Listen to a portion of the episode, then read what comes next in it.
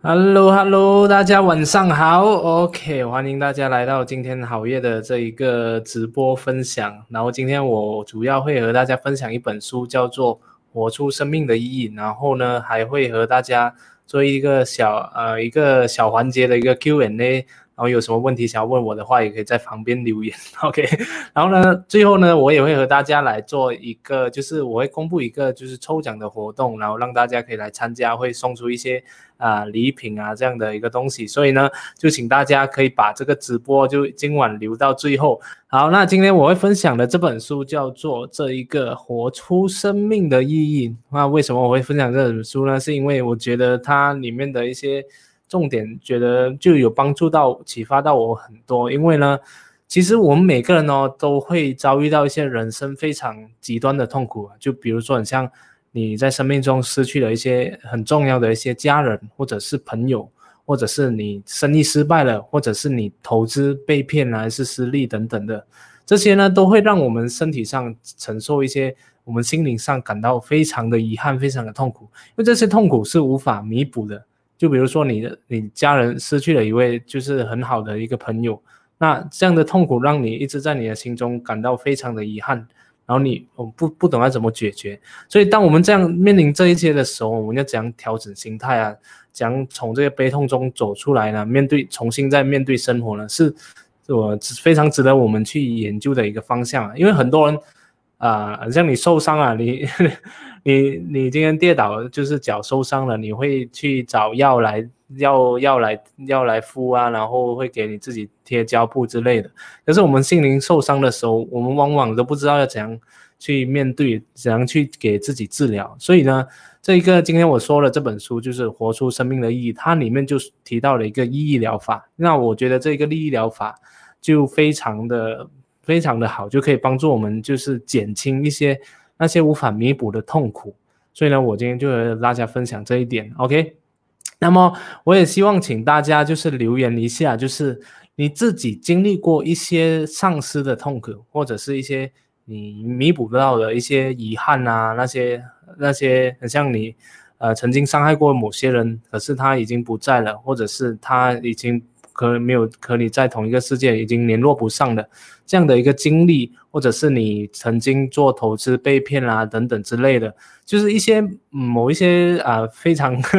无法弥补的一些啊痛苦，就希望大家可以留言一下，让我知道。OK，那我现在我在说这的同时呢，我也会和大家一起，嗯，就是来介绍这本书。OK，所以这本书的作者呢，他叫做呃弗兰克。那么它是一个在二十世纪的一个奇迹啊，因为啊那时候在嗯十一九应该在第二次世界大战、第一次世界大战的时候呢，就有那一个纳粹时期嘛，就德国那时候有纳粹的一个战争，纳粹崛起，所以纳粹崛起的时候，他们就很喜欢针对这个犹太人来屠杀。所以呢，所有的那些犹太人呢，都会被抓去这个死亡集中营。我不晓得大家有没有听过这个死亡集中营了？那我觉得比我年长一些的，就是可能三十岁到 四十岁以上，都大概都会有听过。像我这种二十多岁、十多岁，我也是最近才听过这个死亡集中营啊。那么呢，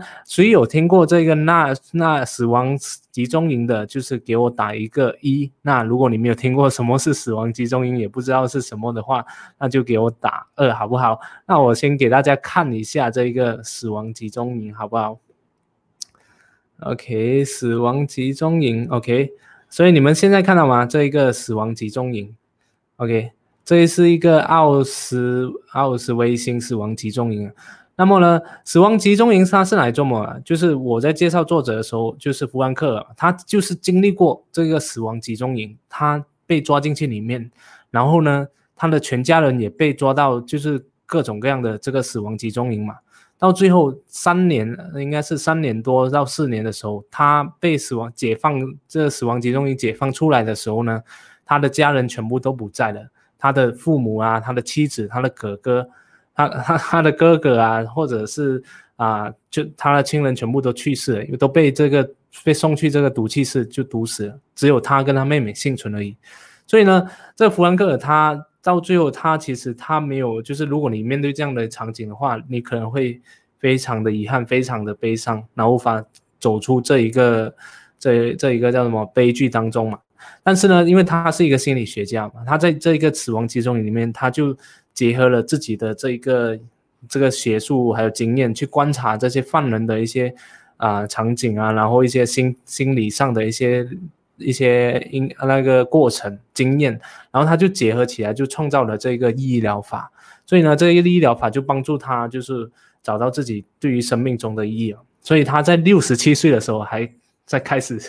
才开始学学这个驾驾这个飞机哦，然后就几个月后也就拿到证照了，一直活到八十岁过后也去了登上这个阿阿尔比斯山，阿尔比斯山就是一个非常高的山，就很像那个喜马拉雅山这这样的一个就是披披敌的一个山山脉嘛。OK，所以呢，呃，他是他是其中一个幸存者，那么他为什么厉害呢？主要是因为。他就是他在这个集中营里面，他把里面的一些经历，就是把它给写成一本书，然后也结合了自己的这个医疗法，就帮助到很多人在经历过这个集中营过后，就是因为很多人在集中营，他是非常的残忍残暴，然后呃会给你去做那些苦劳啊，非常呃非常苛刻的一些工作啊，就是让你生不如死嘛。但很多人出来过后，就很多人会去自杀，因为他。我们无法习惯这个解放后的那一个生活，OK，然后他做了很多这个辅导，然后他的这个医疗法也帮助到很多的人，OK，所以在那一个纳粹时期呢，最集中营啊，最主要的目的就是用来进行屠杀这些犹太人，或者是让他们去工作，就是他们一进来的时候呢。他们就会把它分类，哎，你是什么种族的？你是什么宗教的？你是什么性别的？同性恋还是年龄等等？还是你有什么样的职业啊？这样等等，就把它分类。那些妇女啊，那些啊那种孩子、小孩子啊，那些不能干活的人呢，他就直接把你送去那个毒气室。所以我给大家看一下那个毒气室啊。所以这是一个呃这个毒气室的那个照片啊。所以他就被送到这个毒气室里面。然后就把他们就活生生给毒死，然后再送到这个焚化炉。焚化炉就是他死掉过后，就把他尸体给烧掉。我就是我看那一个，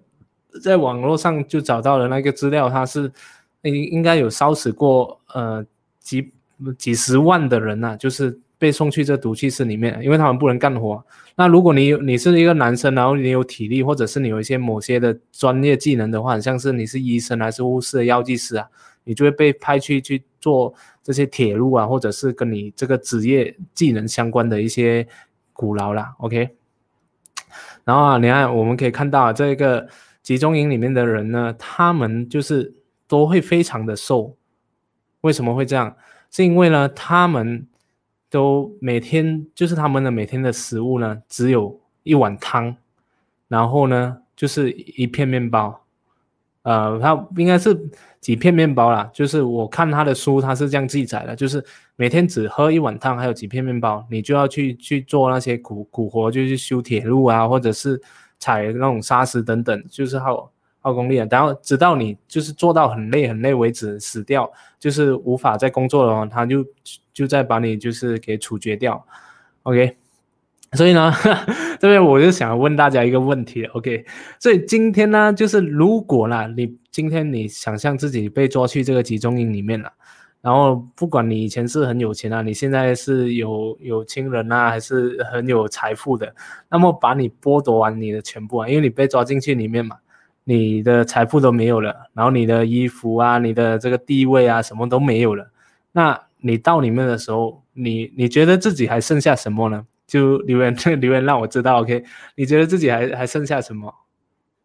？OK？那么呢？OK？那我在回答的时候，我其实我自己大概总结一下那一个自己剩下什么。那其实我们剩下三样东西，OK？三样东西，第一就是我们的身体，就是。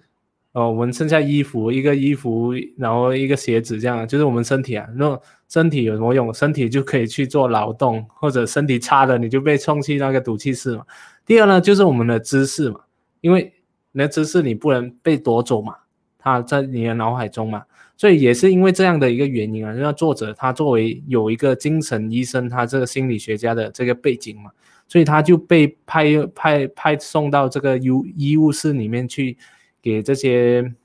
那些囚犯的这个头去做一些心理咨询啊，或者是。帮助去检查这些啊那些病人呢的他们的情况，OK，所以他这一个知识也帮助他在这么情困难的情况下有帮助他就是啊活得比较好一些，OK，然后然后呢第三个呢，我们如果什么都没有了，剩下的就是我们自己的人格，OK，人格的方面呢，就是意思就是说很像我们自己看待事物的这一个呃想法。或者是我们自己啊的一些良知，我们的一些呃意义，或者是我们是讲是就是有没有呃的那个道德价值观呢？就是在这样困苦的情况下，你是选择做一个就是卑鄙的人，就是为了生存不择手段的人，还是你会始终保持着自己的这一个人格的意识，就是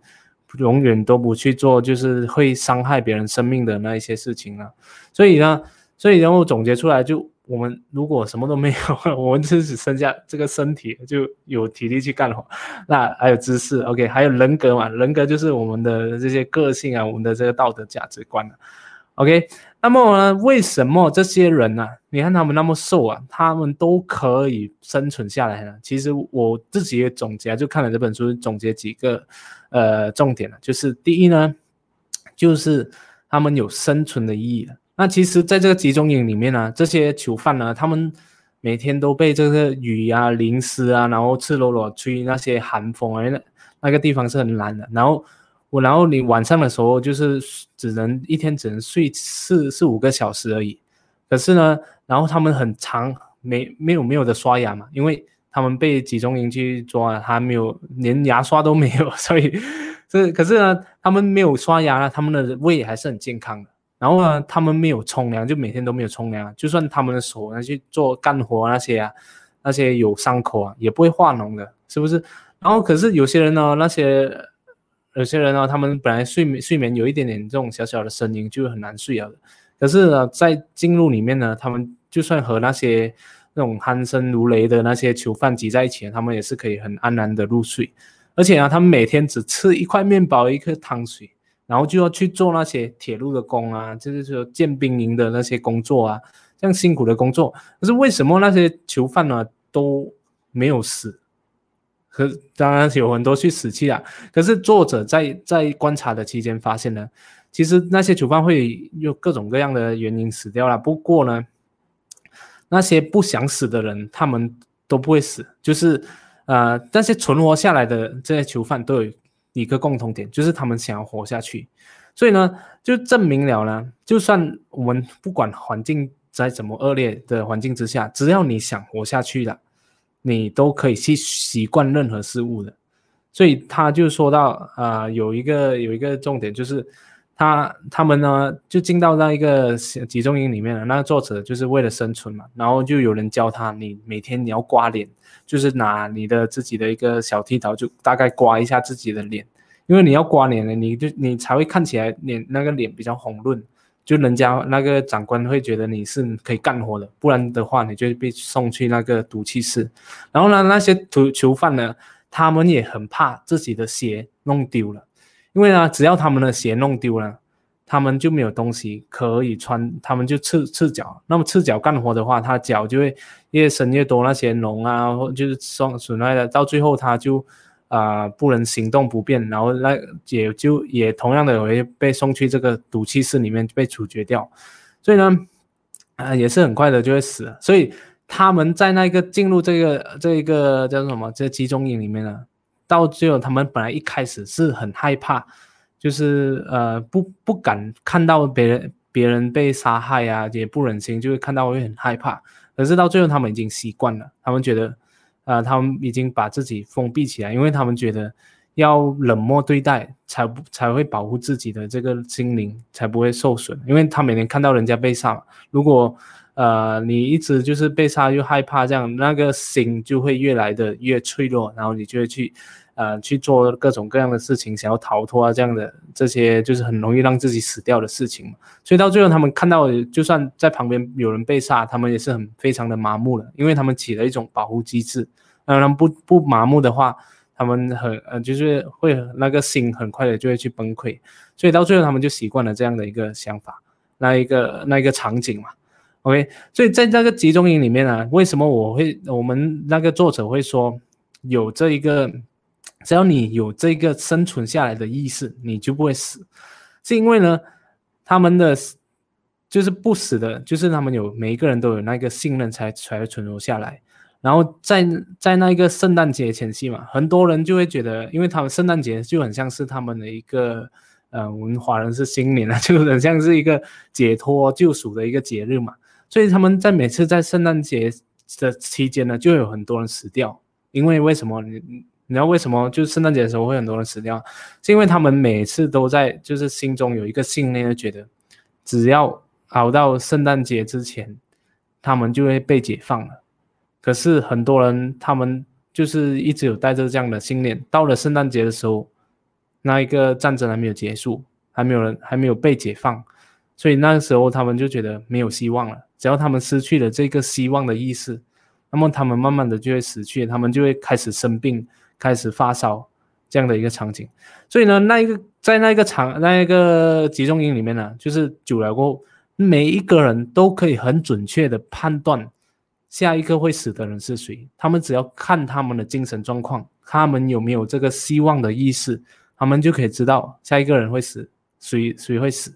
然后他们有很趣的故事，就是。啊，只要有一个人他开始抽烟了，其实囚犯他们也是有藏一些烟起来，就是抽烟对他们来说是一个很嗯奢侈的一个东西。那么如果他们看到一有一些囚犯抽他剩下的几根烟开始抽的话，他就知道这个人就很快就会要死掉了，因为他们已经放弃了这一个生命，因为他们香烟本来就是拿拿起来就是嗅一嗅。就让自己指引一下，就是很像一个望梅止渴的一个一个工具啊。那如果你把它抽掉的话，那它它就代表那一个人他已经不想活了，他要享受掉最后一丝的那一个奢侈，所以他们就那那个人就会呃慢慢的死去，不用不管是生病还是什么的那个情况出现。OK，呃，其实 OK，所以所以就是讲就是不管你。就是这就是我们生命的意义嘛，就是你不自杀的原因啊。其实我们就讲，就是俗话说，如如果你不自杀了，那个如果你不自杀了，你就是就是你的生存的意义，就很像那些享乐啊，或者是体验啊、挑战、宗教或者自我实现，或者抚养后代，或者我们。去啊，尽我们的孝道，去帮助其他人啊，就是我们生活在这个生活中的这个意思，那个意义所在。OK，那如果我们自己产生这个自杀的念头，或者是忧郁症的人呢，他们通常都会讲一句：活着没有什么意思啊。就是我翻译过来就是说，我已经失去了这一个人生的意义，所以他们就会去自杀。因为一个自杀的人啊，他们就会觉得自己的生活没有意义，所以这就是意义的那个。那个意义所在，意义的意义所在，就是我们会生存下来，就是因为我们生命中一直有意义，我们自己的意义，就是啊，不管你是想要追求什么样的一个生活，或者是你现在专注在做些什么事情，这些小小的事情都是我们生活中的意义。就我就举一个例子来说，像像张张国荣啊，相信大家有知道啊，就是 每个人都知道张国荣是谁。那张国荣不管他是他的外貌啊，还是他的成就啊，或者是他的一些财富啊。或者是他的自由都都已经达到一边一般人都不可可企及的一个水平嘛，但是他还是选择了结束了自己的生命啊。可是有些那些很像重度的残疾啊，或者失去这些很亲爱的人啊，或者是那些连三餐都都堪忧的这些大多数人呢，他们还是选择坚强的活下去。为什么张国荣和这些人有什么样的区别？就是区别就在于他们的人生是否还有那个意义和目标所在。所以这就是我们人生的目的，不管你做什么事情都有那个意义所在。当然，这个医疗法我会在后面的时候再和大家深度的讲解。OK，那我现在在看第二点，为什么在这个非常极端痛苦下还能坚存下去的第二个原因，就是呢，对于爱的力量，就是在作者那个书中你有提到，就是爱是人类终身追求最高的目标嘛，就是我们不管是我们通过被爱还是。还是通过爱，都可以感受到那一个力量。OK，所以作者呢，他有一次呢，他就跟其他的囚犯被命令到离这个集中营很远的一个地方工作，所以在这个这个工作的过程中啊，他就要经过很远的这个路途啊，然后他突然就想起自己的这一个妻子还有儿子啊，他只是幻想着自己的妻子，他每天的就有一次他就这样幻想跟着自己的妻子对话，然后甚至幻想到自己的妻子就坐在他旁边就跟他讲话。然后突然，他这种心灵的空虚，然后就有点要绝望的呃意识出现的时候，这一个跟妻子对话的这一个感觉，就突然弥补了他精神上的一些空虚，还有这个孤单感。虽然他不知道自己的妻子是否真的存在，可是他只是这样想，这样的一个意意识的时候，就弥补了很多他的一个那个想要活下去的那个意识。所以说呢。对于爱的力量啊，也是可以让我们就在这种非常痛苦的情况下活下去的一个很重要的一个因素。然后呢，这一个呃呃，我我也是可以嗯有有这样的一个经验了，就是我有一次在这一个做跑马拉松的时候，我我从来没有跑过马拉松，然后我第一次跑马拉松的时候就直接跑这个。最长的吧，四十五四十五公里的这个马拉松啊，所以那时候我就跑跑到一半，呃，就脚抽筋，我就发现哎，脚抽筋了，一只脚抽筋了，然后就跑跑一下，哎，另外一只脚就抽筋了，然后就跑一下，我就手就抽筋了，就全身抽筋了。可是我一直都不想放弃，我一边跑就全身一直抽筋，然后也不能跑快，又也不能停下来，停下来抽筋更加更加严重，所以我就一直这样坚持下去，就是从凌晨。十二点就一直跑啊跑，跑到就是早上八点多的时候，我都没有放弃，直到我出去跑完整个终点。所以那个时候我一直我是真的很想死啊 那个感觉，但是我我也是有通过这样的一个呃非常痛苦，那时候非常痛苦，可是我还是忍忍耐下去。这样的忍耐啊，我就突然想到我自己身边的亲人，自己爱的人，就是他们在给我打气的这一个幻想，然后这一种。思念这种爱的幻想呢，就突然就让我有那个坚持下去的那一个动力。所以说呢，这一个爱的这个力量啊，也是可以驱使我们在这种非常痛苦、非常艰难的情况下，还可以继续前进的一个动力。OK，好，那还有第三点，就是最重要的一点，就是对于选择的自由。所以呢，呃，先让我和大家讲一下，就是在。书开始的时候呢，那一个集中营里面真正的那些凶残啊，其实不是那个纳粹纳粹人本身，那那些纳粹本身，而是跟他们一样的犹太人的那一个那种囚犯的头，因为他们在犹太人里面呢，他们会特地选一个囚犯的头，就是他们也是那一个囚犯的头也是犹太人，所以他会管下面的一些犹太人。可是呢，那些囚犯的头呢，他们通常都会。啊，失去理智就变成很有优越感，他就很像变成老大这样，所以他在这种极端的环境下呢，他就对这些自己人呐，就是因为他高高人一级，他是头嘛，他就会对他施暴，然后就会去打他、骂他这样的。反而那些犹太人却没有这样做。然后呢，还有作者还有讲到，就是集中营里面还有一个纳粹的这一个就是总司令啊，就是司令长官嘛。那些司令长官，然后很奇怪的是，他还会自己。掏那个腰包，自己拿钱来买一些食物啊、用具啊，给这些犹太人。是那些长官买食物给那些犹太人，所以在解放的时候呢，就有几个犹太人啊，他就非常极力的保护这个长官嘛。因为解放过后，那些长官啊、那些犹那个纳粹的那些长官都被都会被去呃送去这个刑法嘛，因为他们是身为纳粹的一族嘛。可是呢，就是很多这些犹太的囚犯就会保护他，所以呢，作者就就说到嘛，就是很很多时候不是环境给我们造成种种的不适，就就算环境是这样，可是我们何时何刻都有这一个自由的意这那一个意识嘛，自由的那个意志，所以呢，这就是作者里面在提到，你看，这同为犹太人的这一个犹太囚犯的头，却会对这自己人施暴，可是对于这一个。呃，纳粹的这一个司令嘛，这个头嘛，就算他在这一个环境下，他还是对这些囚犯非常的仁慈，会买东西给他吃。所以说呢，人一个人活起来，他还是我们每一次任何时刻都有选择的余地嘛？所以在书里面就讲到这一句话，就是我现在给大家看的，就是就有一样东西你是不能从别人身上夺走的，那就是宝贵的自由。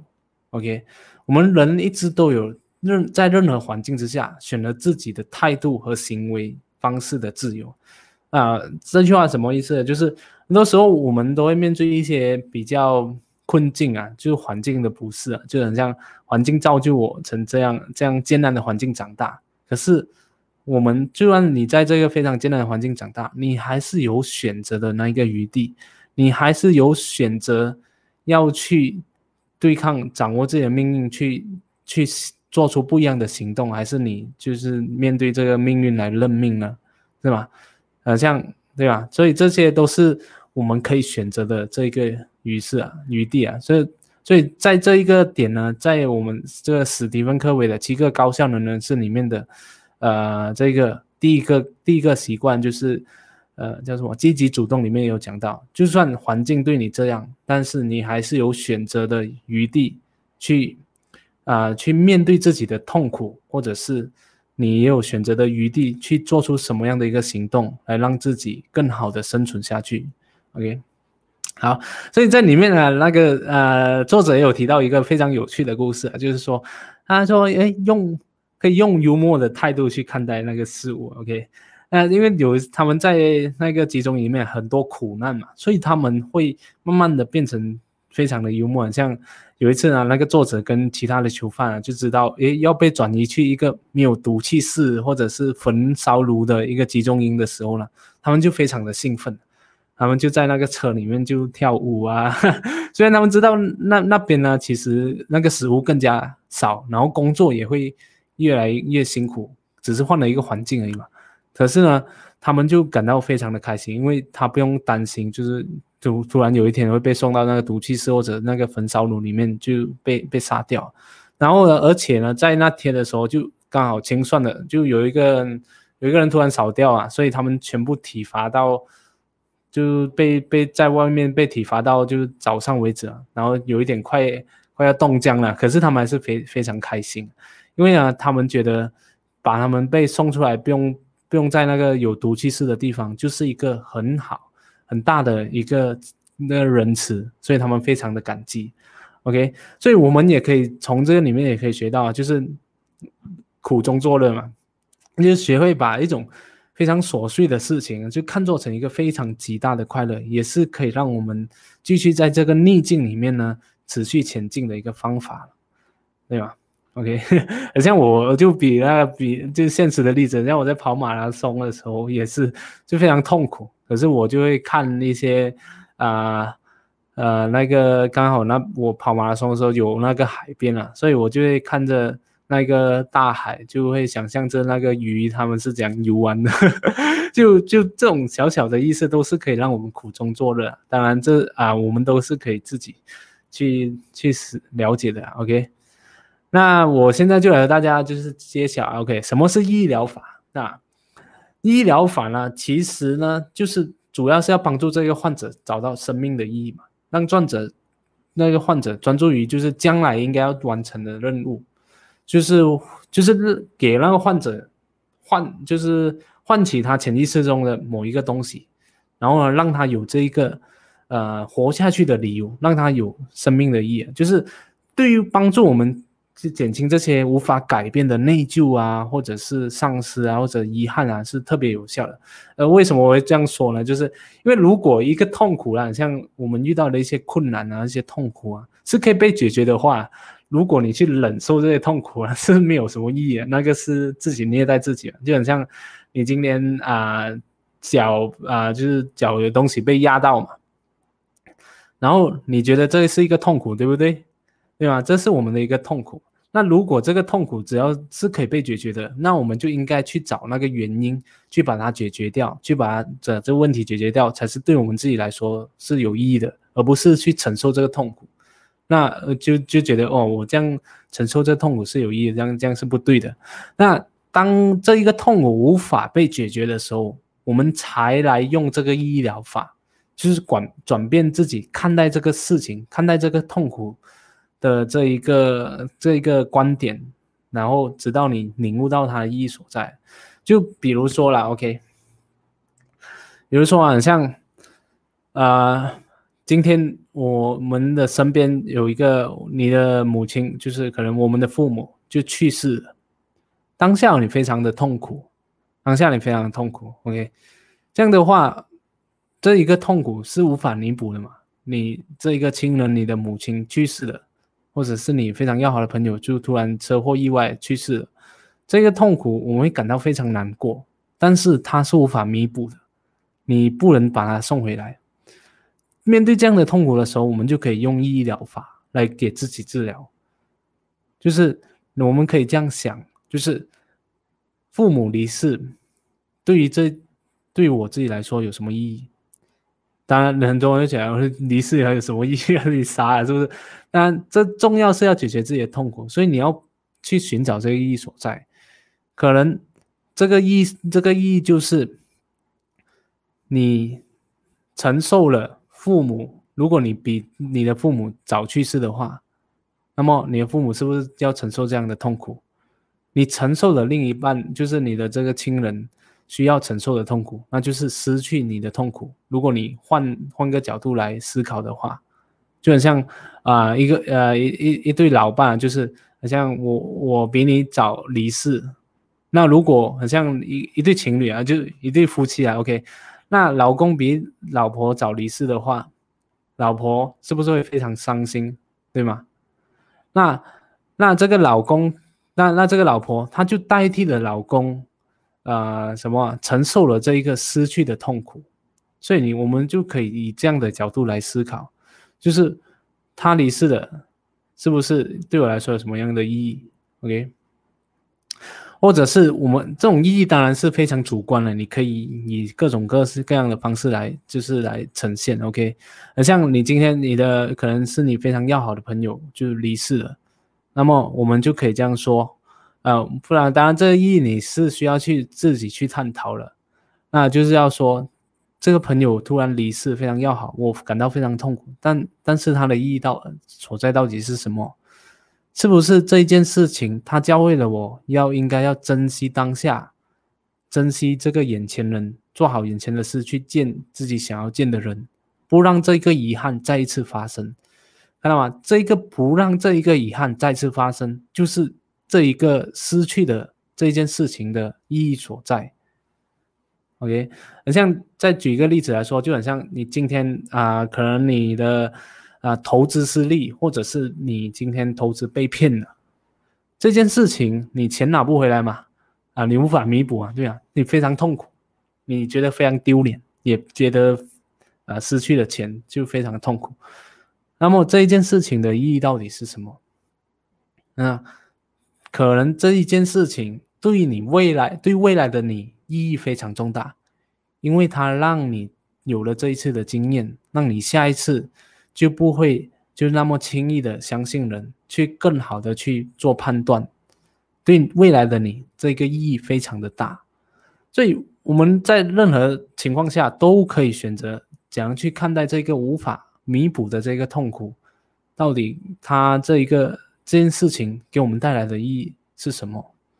你像有些意义就是呃。我只要我们勇敢去面对这个痛苦啊，就是会出现这一个意义。OK，OK。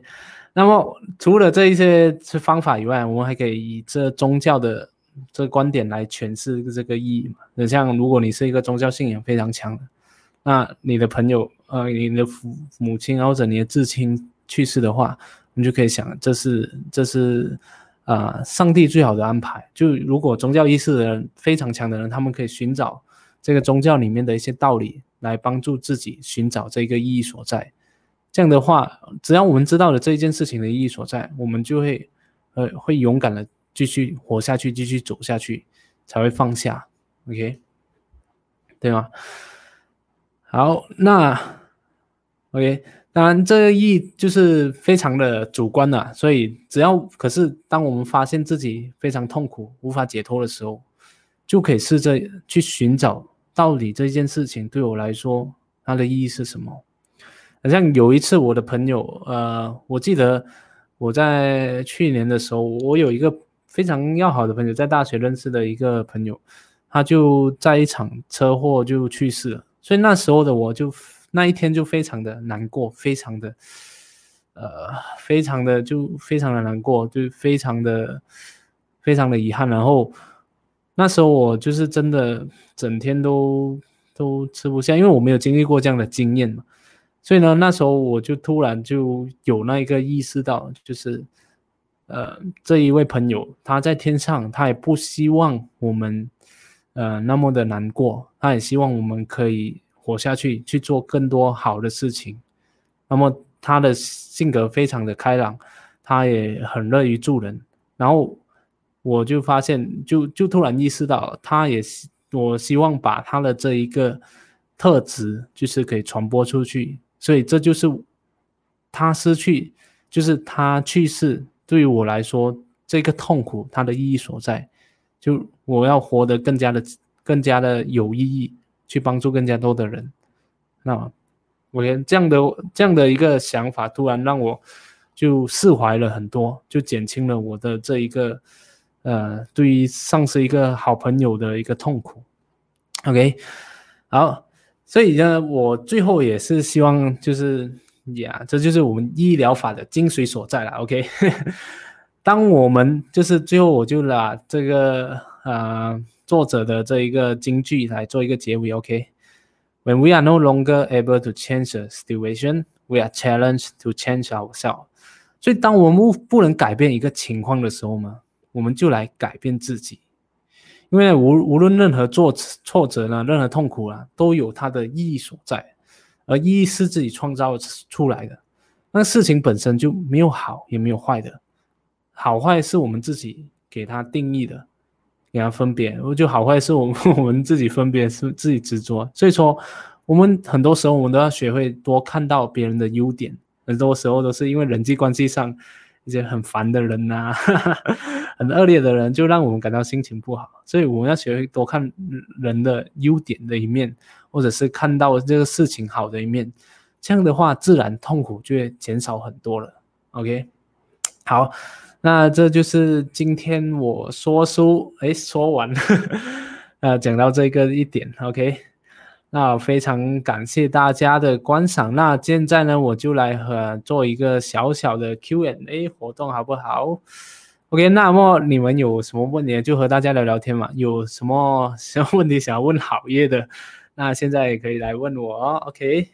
那我今天也会把这个问题，哎，这一个影片呢，同样就放在 Facebook，还有这一个。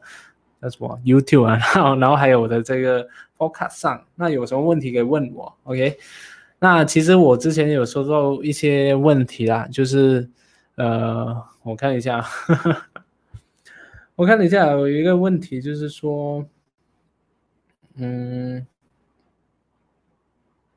，OK，那我等下会做一个抽奖活动，那你们不要那么。快就走，还留到最后，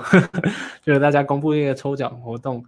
那我抽到有收到一个问题，就是呃，如何增加被动收入？那其实就是增加被动收入，就是去打多打几份工啊，然后啊，去尽量在网络上学更多的东西，来提升自己的这个网络的能力，因为网络。的能力是可以区分很多种，像做影片的能力啊、行销的能力啊，或者是，呃，就是负责在网页上的能力。只要你有这方面的能力呢，慢慢的你就可以任何方式来就是提高自己的这个被动收入。那么还有一个问题就是说，啊，刚刚刚中学毕业，打算读 Form Six 做销售员，发现市场越来越小。能做的，也对这份热忱，也这份没热忱的，该转行吗？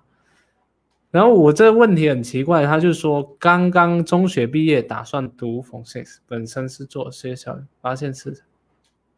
那所以这个问题是刚刚毕业，OK，那刚刚中学毕业嘛，所以你做销售员你应该也做了不久，那不久你你就觉得那个市场越来越小，就没有没有市场本来就是这样，它不会变大不会变小，只有被淘汰和和被存留在的那个人嘛。那如果你是被淘汰的，那就增强自己的能力啊，那就是增强自己各方面的这个销售能力啊、沟通技能这方面的能力。那我觉得，如果你有的有这个条件去读逢读就升学的话，我会建议你去升学啊。如果你还没有发现找到自己真正热忱、真正想要做的事情的话，那你不懂你要做什么的话，我会建议你去继续先升学，去学多一些东西，啊，去体验一下这个学校的生活。那啊，迟一点再来进这一个去探索探索自己更多方面的这个。能力会更加好，因为你不知道自己要做什么，读书也许就是你一个最好的途径。OK，好，OK，那我再看一下这道问题。OK，王忠说，如果说自对自己未来的方向有点迷茫，那应该如何处置？那么呢，我的建议就是说，呃，迷茫就是你不知道做什么，然后你可能对于自己。做的事情可能提不起劲，就觉得，呃，每天这样做很闷，就是没有那一个热忱在嘛。那么你就去尝试别的事，别的那一个东西嘛。因为你没有试过的话，你单靠自己想的话，你是不会知道那一件事情到底是不是真的适合自己。自己做了一阵子，是不是会持续下去？你只有试了，你才会知道这个东西啊，自己是不是能够持之持之以恒的去做下去嘛。你才知道自己是不是有这方面的这个天赋啊，所以你要有一个时间，至少啊，可能我尝试一个新领域啊，我都会尝试个呃半年啊或者一年这样的时间，你才会测试到到底这一个东西是不是适合你的。OK，好，那 好耶，那十八岁的新手想开投资账户，但爸妈担心，呃，不肯怎么办？那么你。这一个家庭事情我就不方便回答。OK，那你当然你要说服你的父母啊。OK，等抽奖。OK，如何集中注意力读书有多动症？OK，那看好月的书，看好月的说书。OK，我觉得你集中不到注意力的这个读书，有可能是因为这一方面的书籍对你来说没有那个急迫性，所以。我们可以从这一个角度去思考，就是说，我现在有什么要急迫解决的问题，或者是我要急迫学习的一个东西，这个领域，然后我们再来往这个方向去读相关类型的书，那么的话，我们就可以呃更加有动力的去读嘛，因为我们知道自己的动机是什么，就很像我今天，呃，我要学习这一个时间管理。OK，我就去找时间管理的书来读，这样我就很有动力啊，因为我知道自己时间管理有问题了。OK，好，请问你一本书要读多久？如何读的比较快呢？那么我我大概两个星期。那其实读书快慢其实没有没有关系的，就是主要是你可以学到里面的东西，那个书里面的精髓，把它给用在生活上。好像有些书。好像我读的这个史蒂芬科维《七个高效能人士的哎高效能人士的七个习惯》，那我读一本，我学到了这七个东西都对我来说非常有用，我把它实践在生活上。比起我读十本书，可能每一本只有拿到一点，学到一点点，学到一点点可以用在生活上的，那更加有效啊。那重要的是不是看几本书就会得到多提多少的提升，重要的是。你读了那一个书有多少的内容，你是可以实践到、可以用到了，那才是那个重点。所以不不不需要太过纠结自己读书需要读多久，因为每个人的时间都不同。OK，这要要要去了解的是自己能不能用到那一个书里面的那个重点才是重要。OK，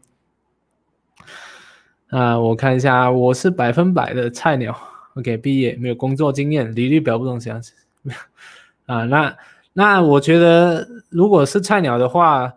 就去积累自己的经验啊。那像如果我会做的话，如果我是你的话，我会想一下自己想要往哪一个领域去发展。那么我像比如说我想要往这个网络行销的领域发展，那我就先给自己累积经验，去给别人免费去帮他管理面子书，或者是帮他就是写一些啊行销的文案啊之类，就免费去做嘛。你免费去做了，就让他去用。那如果他采取用了有效果，那就是你的一个成绩嘛。那你就可以拿这一个成绩来啊给你的面试官，这个相关领域的面试官来看，就。有一个东西来证明你有能力去完成这件事情的，你有能力去符合这个职场的需求的，那么这样的话就也不一定要有成绩才可以去证明自己的能力嘛。所以证明能力就是一点嘛，哈 哈你要想办法证明自己的能力。然后我的方法就会给人家免费做，OK？啊，我下下一道下一道问题，OK？呃，下一道问题啊，我电脑有点卡，小心脏。OK，小心脏说，我就觉得经济学、金融学就业的差别在，我不知道啊，我又不是我不是读这个这个相关科系的。啊，金融学、经济学，我觉得应该是这种投资投行吧，就是那种呃。公呃那个叫什么银行有一些投资部门啊，或者是你也可以做那种经济分析啊，或者是公公司分析，或者那种做研究报告那种行业研究报告，也是一个就业机会，也是一个就业的方向啊。嗯，看主要还是要看你就是对这方面的研究有没有兴趣啊。OK，啊，请问呃陈一总心态上有什么样的改变吗？啊，其实是是有的，可能我没有察觉到，因为我做 YouTube 就是一边需要学习，然后一边需要去把这个学习的内容也分享出来，所以呢，心态上的改变可能是在我在不断的读书、不断的学习的期间就会有很大的转变。所以说啊，呃，对啊，所以很像这种你去教人的一个方法，也是一个很好就是改变自己的一个方向嘛，因为。啊，你要去教人的时候，你要去学那个那个内容，你要自己先启发自己先，你才可以启发别人。所以就改变可能是肯定是有啊，对，OK，不能不能改自己，改不能改变别人，改自己，说的好。OK，我看一下，喜欢好夜聊天吗？OK，Hi 阿 B。嗨，阿 B 啊，请问你多久离职工作，全球做 YouTube？那其实我在大学的时候就开始做，在最后一年的这个最后一年的时候就开始做 YouTube 嘛，然后做做做期间就一直做到我毕业的时候做去实习半年的时间，实习的时候我也是一边工作一边做这个 YouTube，然后我毕业后我就决定就直接出来做了。那当然之在这之前呢，我有做过打过很多份工的，像那种。销售的啊，或者是做一些啊那种 part time 的一些工作嘛。那我觉得，啊，你问我这个，我应该应该离职没有工作多久？因为我觉得，为什么我会全职做 YouTube，是因为我觉得在自我自己发展的那一个公司里面呢，虽然是这个网络行销的领域，但是我觉得我自己学会。比在公司里面跟前辈学或者前前辈前辈前辈学更加更加快啊，所以我就啊在取舍之下，我就自己来做，不是因为那个金钱方面的原因啊，当然这个经济因素是需要考量的。如果你想要自己做这些自媒体啊，这些哦我这些什么自由自由工作者，那我觉得只要可以让。你的存款可以让你过生活六个月，那那就大胆出来做啊！反正六个月后失败了，再回到那个那个领域也没有关系啊。对啊，最重要是创业要趁早啊，要年轻年轻趁早创业，那才没有负担啊。OK，好，我再看一下。OK，最近我看到看一下另外一个评论，哦，有点卡。呵呵呵 OK，最近在不同时期读了同一本书，有不同的感受。熬夜是否有啊？对呀，我我经常都会有啦，都会有不同的感受。可能你我们很像，就是大脑又有一个知识体系嘛。你可能就是做到这一点，你会觉得当时候你看不懂那一个这本书的一个其中一个内容是什么，因为你的那一个知识还不够深嘛，还不够多。可是当我们在读读着读着其他书，就增增加自己，就提升自己的时候，然后你再看回一些原以前的书，你就会觉得，哎，哦，原来他说的是这一个道理，我之前不明白他在说什么，现在我终于明白了，对吧？所以这个就是我们的知识差距啊。当你知识的这个这个高度越来越高的时候，你就会更加看得透一些比较啊以以前看不懂的一些道理。OK，好。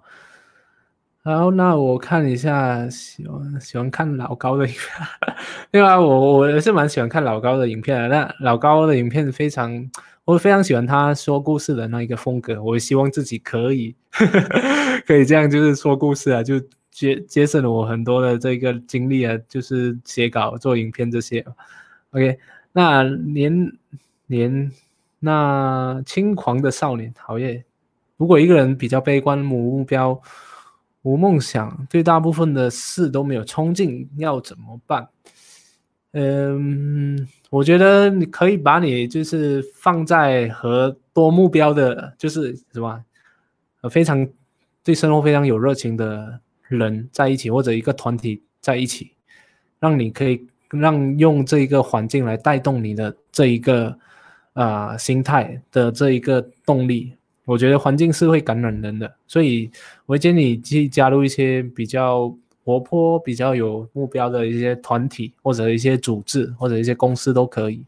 那再从那边就可以感受到大家的那个动力，那再慢慢找到自己的方向前进嘛。OK？为什么好像没看 FB 留言？你有啊？OK？现在不是干了？好业能不能做认知天性穷查理宝典反脆弱的视频呢？哦，可以啊。其实我最近在筹备这好业这一个读书会啦。那最后就是呃上架的时候就会跟大家来就是分享我这个好业读书会会用这一个动画的方式来呈现。OK，那对我在看到 好王总目前读的科技发展很好，但为未来心情比较好，但自己清楚这不是喜欢的，但也不是讨厌的，该不该继续读下去？那如果你是读到一半的话，我我会建我自己会继续读下去啊，因为我不喜欢半途而废的那一个，呃，那一个自己啊。如果像我读读到一半，就是就放弃的话，我会觉得自己很像是一个，嗯。啊，怎么说？不然就很像是一个半途而废的的那个人了，这是性格上面的那个问题啊。当然，如果你觉得自己清楚有一个更加喜欢的东西，非常有热情的东西，那我就会直接去往这个方向去前进啊，就会放弃掉这个原本的这一个科系。那如果你自己还不知道自己那一个。比这个更加喜欢、更加有动力的那一个方向的话，那我觉得继续，那继续下去啊。OK，找正能量的团队。OK，爱呼蜜找正能量的团队。对，好阅读，好阅读哪里？读什么大学啊？我读这个北马来西亚的北方大学。那我读的是这个营运管理 （Operation Management）。那啊，好业投资马股嘛？其实没有，我没有投资马股，我投资美股，用 eToro，OK。然后这个好问题，Hi Simon，